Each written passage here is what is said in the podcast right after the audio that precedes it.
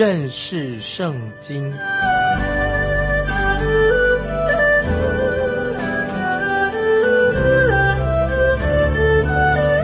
认识上帝的话，把上帝的话带到全世界。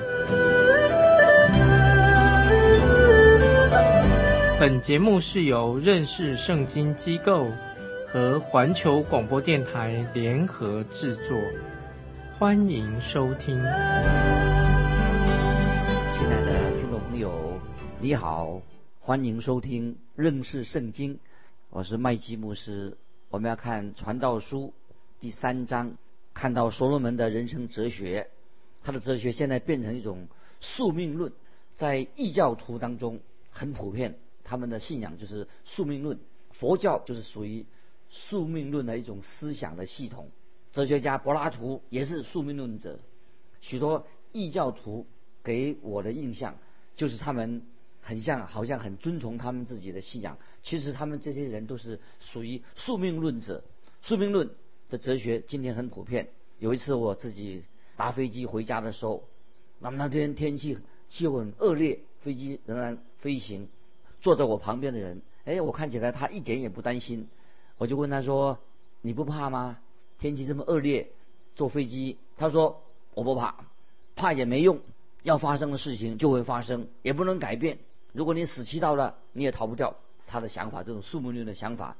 我看他坐在我旁边的时候，他咬紧牙关，但是他好像都拥抱着这种哲学，宿命论的哲学。那么这这种哲学的名称很多。那么我们统称啊，这个叫做宿命论。很多人就是用这种观点来面对人生所发生的事情。所罗门这个时候，他也想从这个宿命论当中找到自己的一个满足，做解释。我们来看《传道书》第三章一到八节：凡事都有定期，天下万物都有定时，生有时，死有时，栽种有时，拔出所栽种的也有时，杀戮有时。医治有时，拆毁有时，建造有时，哭有时，笑有时，哀动有时，跳舞有时，抛掷石头有时，聚集石头有时，怀抱有时，不怀抱有时，寻找有时，失落有时，保守有时，舍弃有时，撕裂有时，缝补有时，静默有时，言语有时。喜爱有时，恨恶有时，征战有时，和好有时。听众朋友，但愿你把传说道书三章一到八节，慢慢有时去默想。这是在所罗门他表达他自己的观点。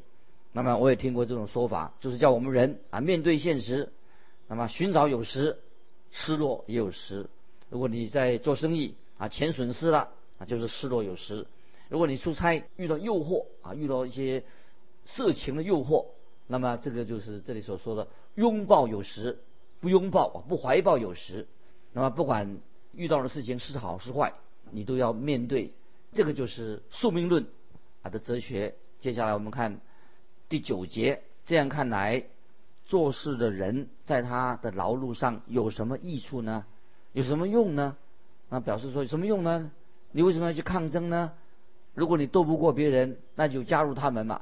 人都是反复无常的，尤其还没有认识耶稣基督的人，在商场上基本上就是向前看。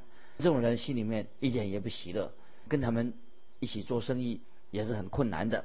那么这种人的家庭，向前看的家庭，也不会有真正的幸福。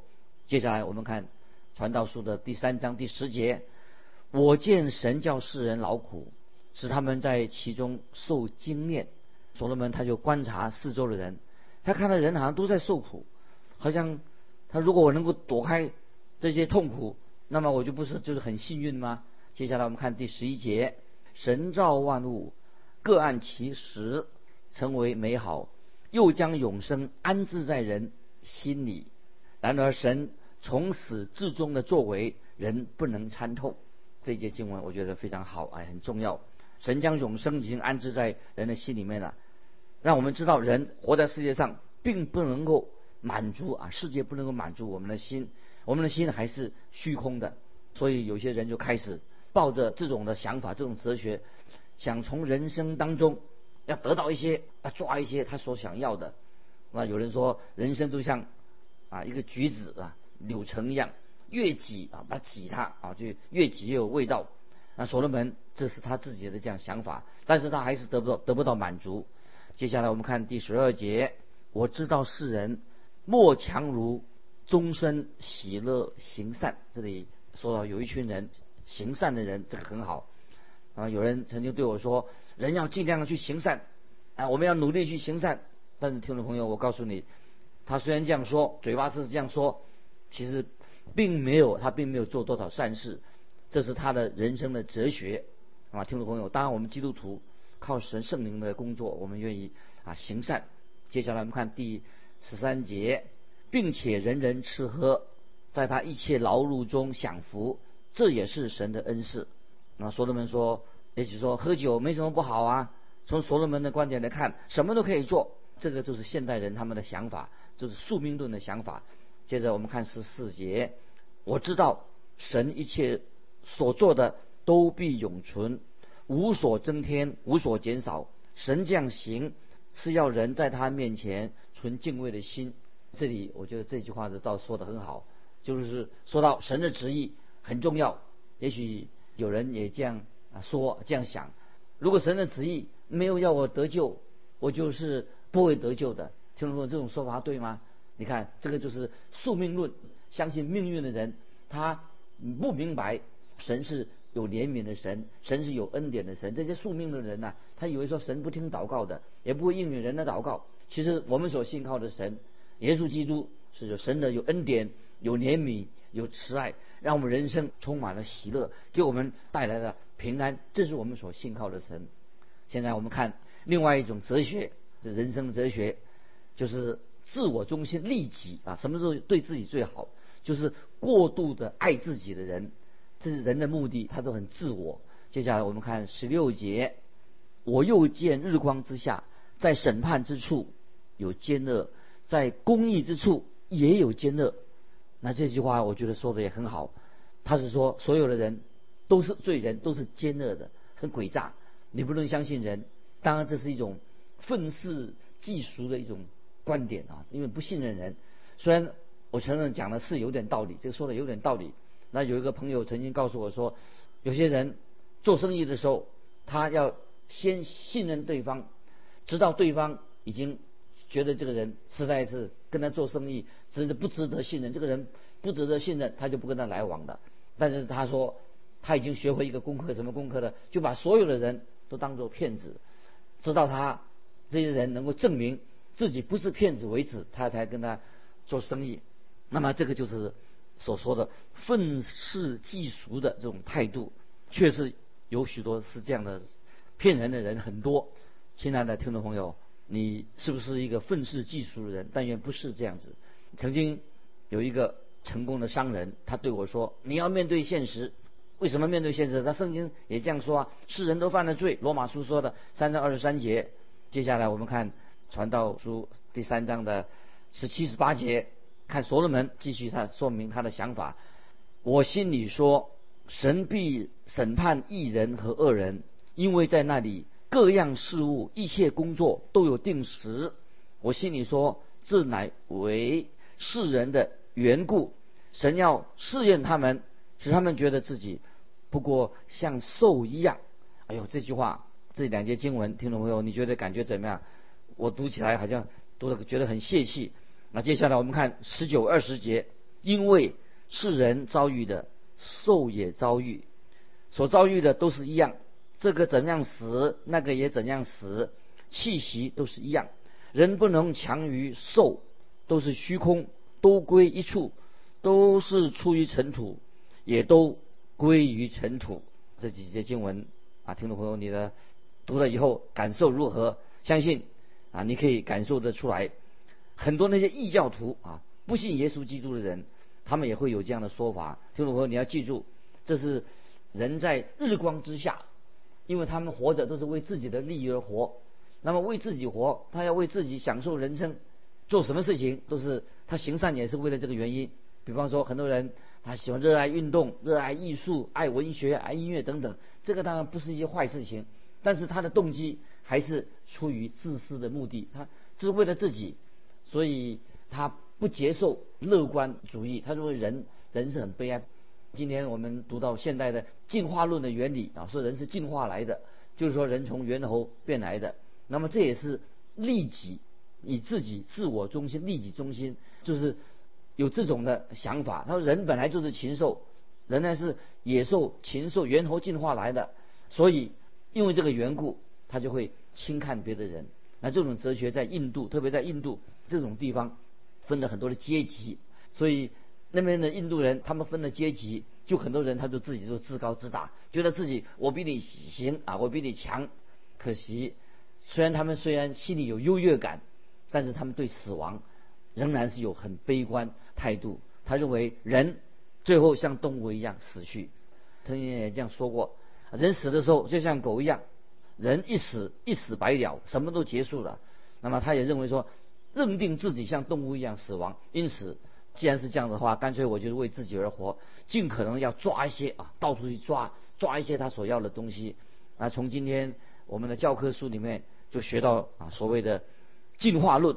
虽然进化论说啊，人类强调进化说人是从动物进化来的，那既然人本来就是动物，那么他一定也像动物一样死去了，因为人没有灵魂，认为说人就可以像动物一样这样活着。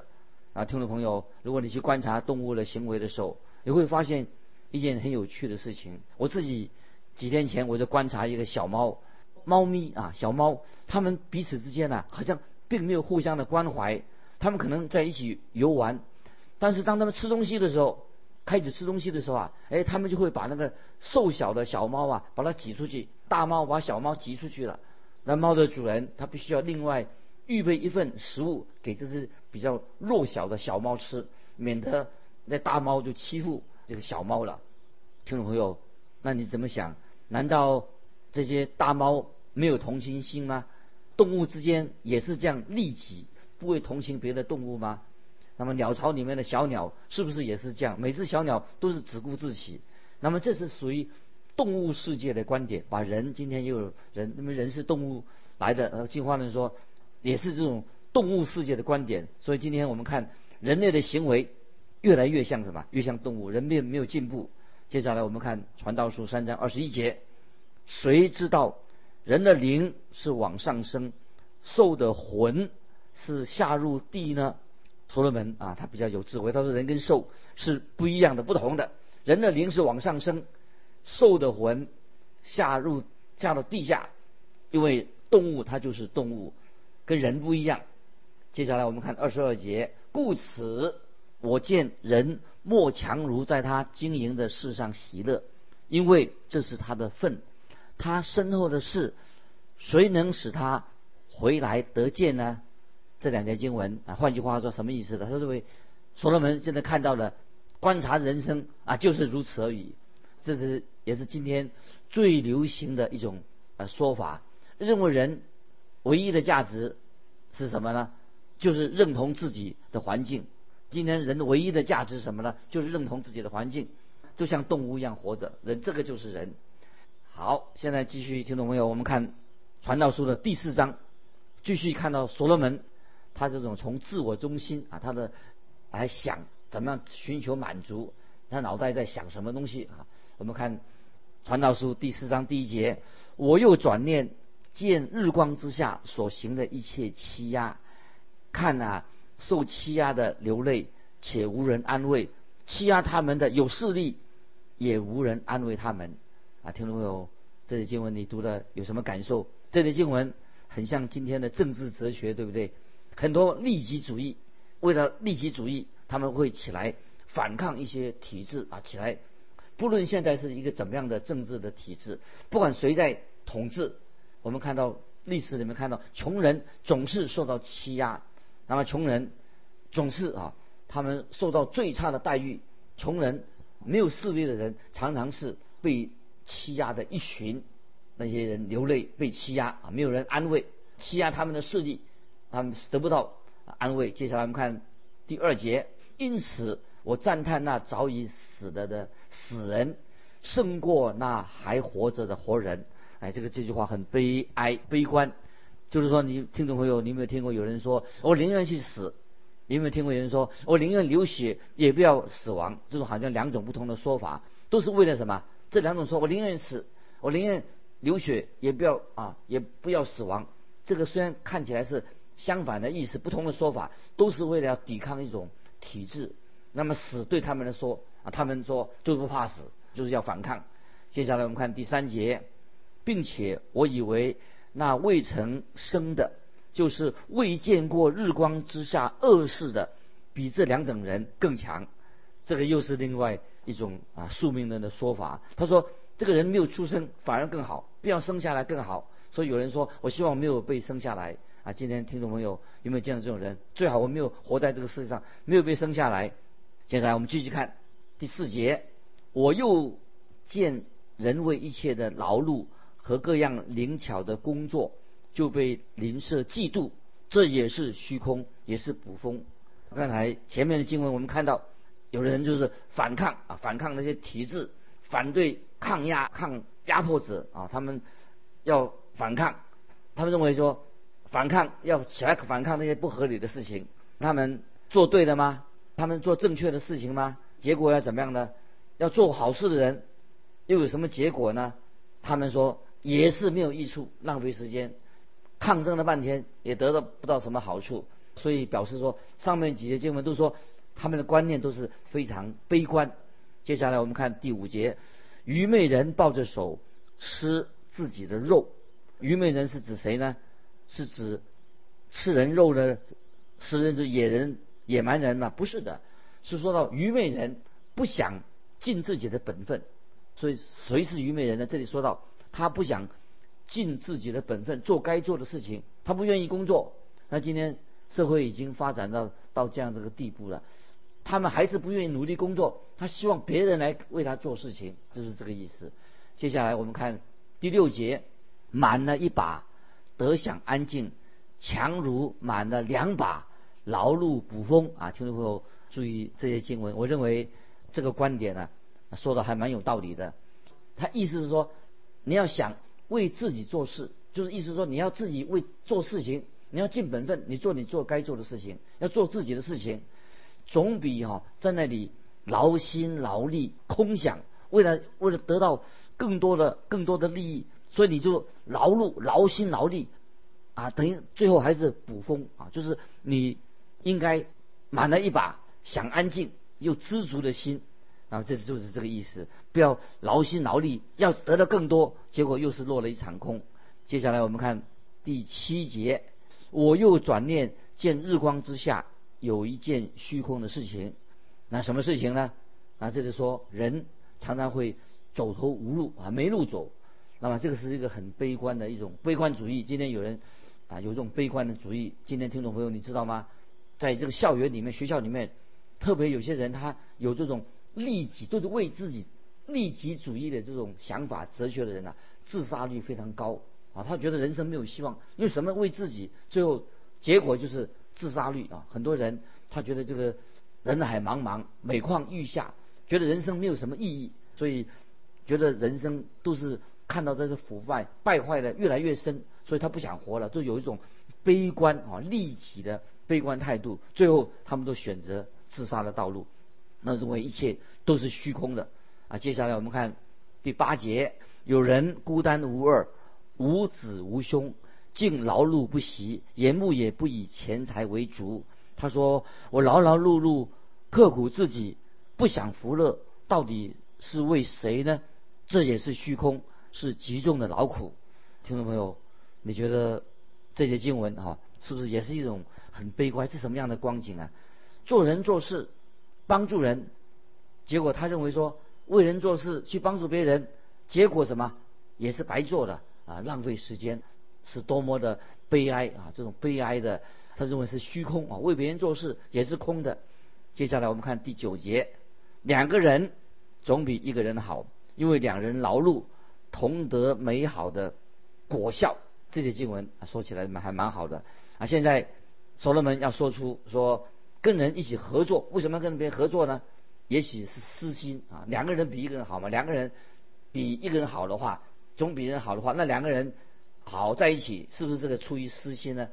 因为两个人劳碌，同得美好的果效。那么跟人合作，当然比自己单打独斗有收获啊，这是是合也是合理的。